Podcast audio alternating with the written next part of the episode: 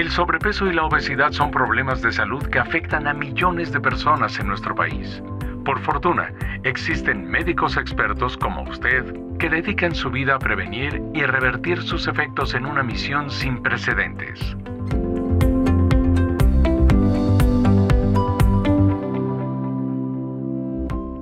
Esto es Misión SOS, Obesidad y Sobrepeso.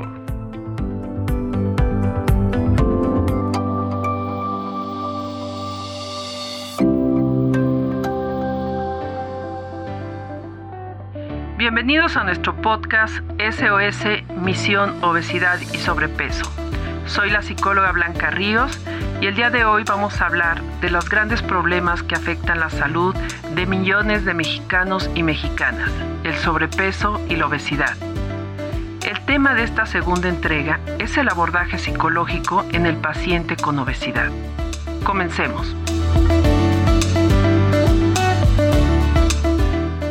Cuando vamos a tratar de atacar este problema desde el punto de vista psicológico, primero es importante conocer la etapa de motivación del paciente y preguntarnos si está preparado. A grandes rasgos, existen cinco etapas en las que puede encontrarse de acuerdo a la entrevista motivacional. La primera es la precontemplación, donde no considera necesario ni importante perder el peso. La segunda es la contemplación, donde debe y quiere bajar de peso, pero no sabe ni por dónde empezar y entiende que es difícil. La tercera es la preparación, donde él ha hecho cambios en su vida y aunque lleva aproximadamente tres meses, no registra buenos resultados. La cuarta es la acción. Ha comenzado una dieta, pero quiere hacer más para ver mejores resultados y lleva más de tres meses intentando. Y la última es el mantenimiento, donde ha logrado bajar de peso, pero quiere seguir cuidándose y lleva más de un año en este proceso. Una vez que se identifica la etapa del paciente, se recomienda hacer una entrevista inicial para determinar las expectativas del psicodesarrollo, de la obesidad, el estilo de vida, la sexualidad y conocer cuáles son las redes de apoyo. En este último rubro, se debe analizar el tipo de red de apoyo con la que cuenta el paciente, ya que su familia o pareja puede ser de diferente tipo. Existen diferentes tipos en las familias de los obesos, como es la familia colaboradora, saboteadora, antagonista, indiferente, competitiva o vigilante siempre se debe hacer un análisis para ver si existe también algún tipo de psicopatología. Estos pueden ser trastornos del estado de ánimo como un episodio depresivo mayor o un trastorno distímico, así también como un trastorno de angustia como el trastorno de ansiedad generalizado o la fobia social. Se pueden presentar trastornos de conducta alimentaria como el síndrome de comedor nocturno trastorno por atracón o en algunos casos algún trastorno de personalidad. Ya que tocamos el tema de los trastornos por atracón, es importante que sepamos identificarlo y la literatura dice que es cuando existen episodios recurrentes que se asocian a tres o más de los siguientes hechos de acuerdo al DSM5. El primero es comer mucho más rápido de lo normal, el segundo, comer hasta sentirse desagradablemente lleno. El tercero, comer grandes cantidades de alimento cuando no se siente hambre físicamente. Cuarto, comer solo debido a la vergüenza que siente por la gran cantidad que ingiere. Quinto, sentirse deprimido o avergonzado y culpable después de comer. Sexto, tener un malestar intenso respecto a los atracones.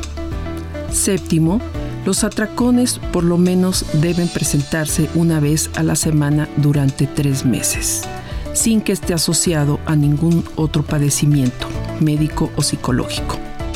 Para clasificar el trastorno por atracón, podemos decir que es leve cuando ocurre de una a tres veces por semana, moderado cuando ocurre de 4 a 7 veces, severo cuando sucede de 8 a 13 veces y extremo cuando sucede 14 veces o más.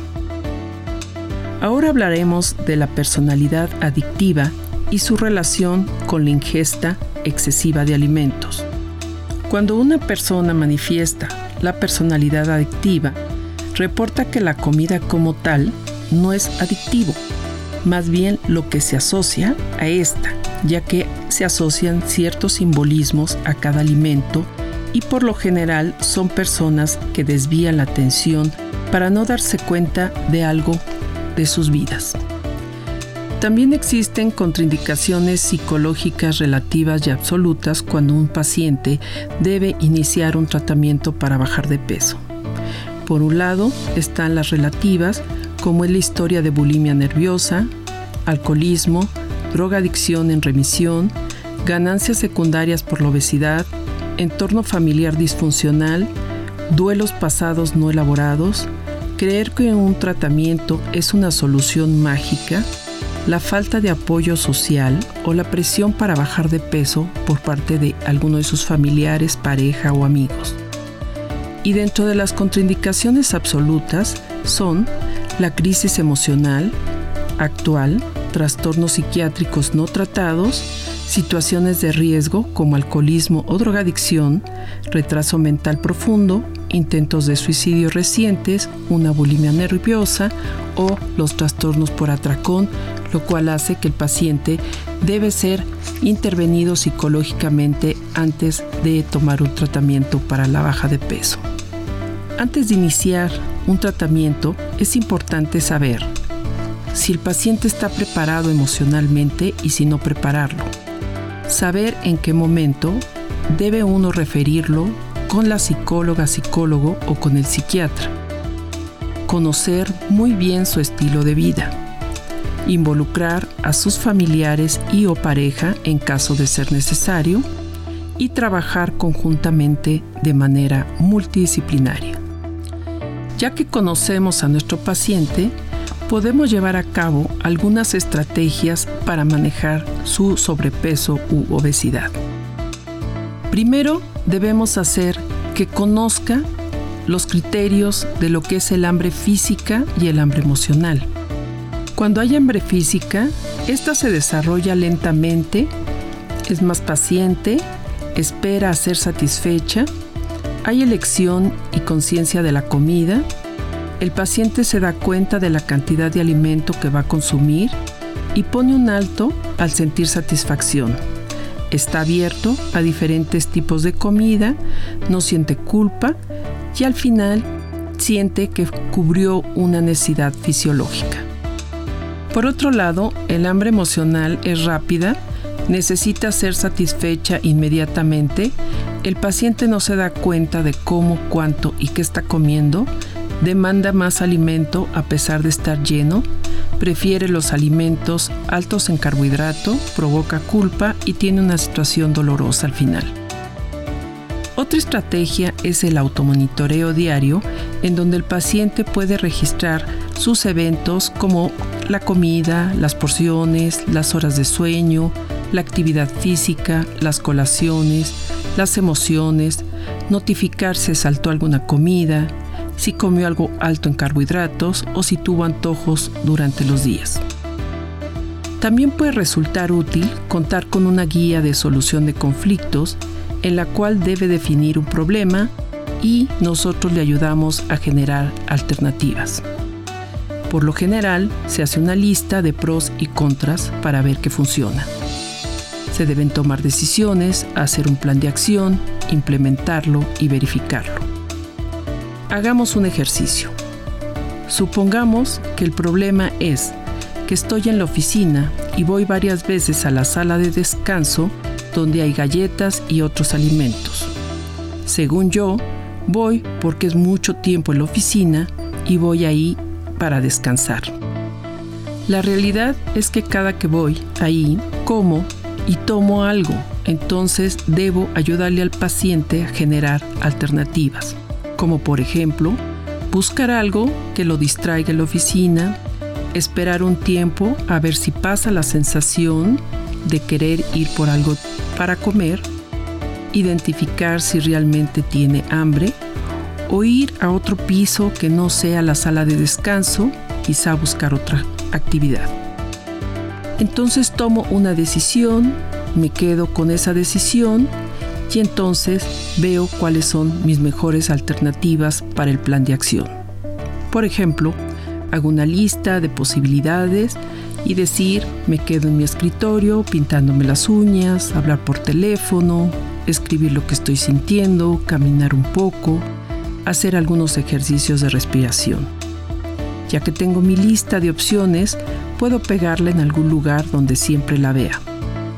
Ya que implemento mi plan de acción, verifico sus resultados al finalizar la semana y detecto cuántas veces me levanté a la sala de descanso y cuántas pude hacer algo de mi lista. Como especialistas podemos revisar la guía de solución de conflictos de nuestros pacientes para ofrecerles opciones y algunas soluciones.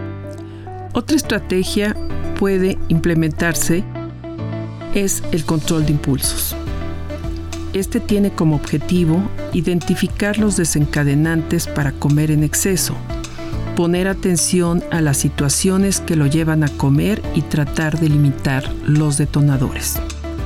Algunos ejemplos del control de estímulos son hacer una lista para ir al súper y comprar únicamente lo necesario, evitar ir al súper con hambre, comer frente a la mesa y no frente al televisor o tener un periódico, una tablet, usar platos y cubiertos pequeños, dejar cerca la ropa deportiva y que esté a la vista, levantarse de la mesa al terminar, no dejar comida en la mesa, menos botana, comer algo ligero antes de ir a una reunión, una fiesta, evitar ayunos o lapsos prolongados sin alimentos.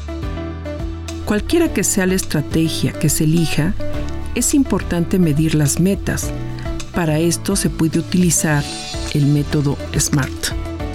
SMART, por sus siglas en inglés, que es específica, medible, alcanzable, relevante y temporal. Específica es encontrar un punto focal, medible que tenga metas cuantificables, alcanzable, no pedir imposibles, relevante, volverse importante en el camino del paciente y temporal, darle un tiempo límite. Para los pacientes que sufren de estrés, se les recomienda relajarse, leer un libro, darse un masaje, darse un baño, hacer ejercicio, dejar la tecnología por un momento, caminar o buscar nuevos hobbies. Es importante reforzar las redes de apoyo familiares y sociales de los pacientes, ya que al encontrarse en un entorno que los apoya, el perder peso se vuelve una experiencia menos solitaria. Para reforzar estas redes se recomienda valorar la disponibilidad de la familia, que el paciente sea capaz de poner límites y decirles no, ponderar en qué no lo pueden ayudar, quiénes lo pueden ayudar, cómo pedirles ayuda, cuáles son realmente sus necesidades y más variables que pueden surgir en el camino.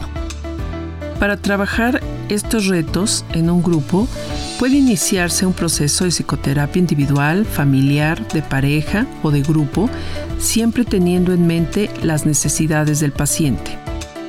En conclusión, es importante notar que el cambio se da cuando el paciente modifica su estilo de vida, no necesariamente cuando tiene un peso ideal y cuando éste es responsable de su vida. Es importante que sepamos considerar distintos tratamientos dependiendo de cada paciente. Reforzar el ejercicio físico con programas supervisados. Buscar el apoyo familiar o de seres cercanos y estudiar las posibles recaídas y cuáles son los métodos de control. Muchas gracias por acompañarnos en nuestro podcast SOS Misión Obesidad y Sobrepeso Sigue escuchándonos para conocer más sobre el sobrepeso, la obesidad y cómo lidiar con estos problemas. Hasta la próxima.